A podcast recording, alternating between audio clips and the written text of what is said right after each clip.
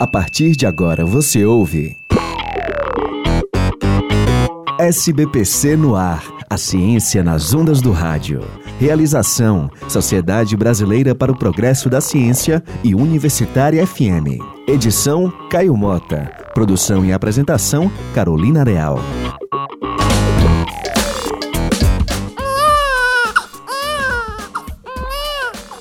Nascia em 25 de julho de 1978 na Inglaterra, Louis Brown, o primeiro bebê de proveta. Mas você já ouviu falar dessa expressão? Sabe o que isso significa? O SBPC no ar de hoje vai começar a sua viagem numa cidadezinha no interior da Inglaterra para te explicar como dois cientistas revolucionaram o tratamento de fertilidade no mundo. Havia um casal que tentava ter um filho há mais de nove anos e procurou o biólogo Robert Edwards e o ginecologista Patrick Steptoe. Na época, eles estavam desenvolvendo um novo método de fertilização. Ainda na década de 60, esses cientistas fizeram testes em animais e conseguiram realizar a fertilização in vitro, que é feita em laboratório, utilizando as células sexuais de outros mamíferos.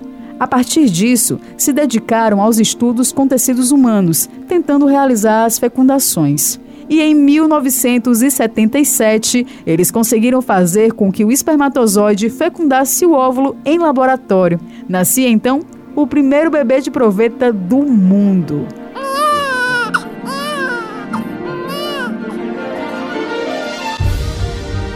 Hoje, esse procedimento pode ser feito de duas formas. A primeira delas é conhecida como procedimento clássico.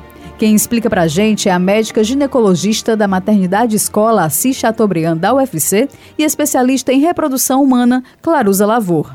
É, a mulher ela toma hormônios, geralmente são medicações mais fortes, que vai fazer um estímulo ovariano maior, uma produção maior de óvulos. Esses óvulos, depois de estimulados, são captados através de um ultrassom transvaginal, que é o que orienta a gente, é passada uma agulha e por via vaginal a gente aspira esses óvulos. Esses óvulos são levados a um laboratório e colocados em uma placa com os espermatozoides ao redor dele. E aí vai ocorrer a fertilização. Então, um, óvulo, um espermatozoide vai entrar, atravessar a membrana do óvulo e fertilizar.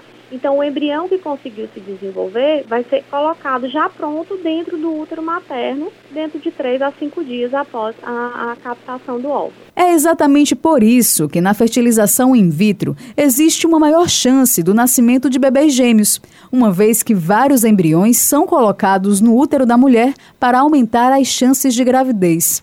O outro método é a injeção intracitoplasmática de espermatozoide, ou simplesmente ICSI. Diferente do procedimento clássico, na ICSI o embriologista junta cada óvulo com o espermatozoide, um a um no laboratório. Independente do procedimento utilizado, o tratamento de fertilização dura em torno de 15 dias e a paciente espera mais duas semanas para saber se o procedimento obteve sucesso. A ginecologista Claruza Lavor aponta os avanços que a reprodução humana tem alcançado. Então é importante a gente destacar que essa tecnologia conceptiva ela não teria evoluído, né? se não existisse uma demanda tão antiga, que é uma coisa que já vem do século XIV, desde de tentativas é, em animais. Né? É importante também a gente falar é, da fertilização para homossexuais, já tem permitido que casais homoafetivos possam ter filhos utilizando óvulos, óvulos de uma das, das genitoras com espermatozoides doados. A gente vê também assim, que é, tem aquela cultura assim, a medicina reprodutiva envolve altos custos, mas hoje em dia a gente já tem, existem até programas mesmo para para pacientes conseguirem né, utilizarem essa tecnologia. Já, já, já tem se proporcionado uma popularização dos procedimentos com medicações já de baixo custo. A fertilização feita em laboratório dá em média 40 a 50% de chance de sucesso na gravidez. Desde o primeiro bebê de proveta, milhões de crianças nasceram em todo o mundo. A ciência é muito surpreendente, não é mesmo?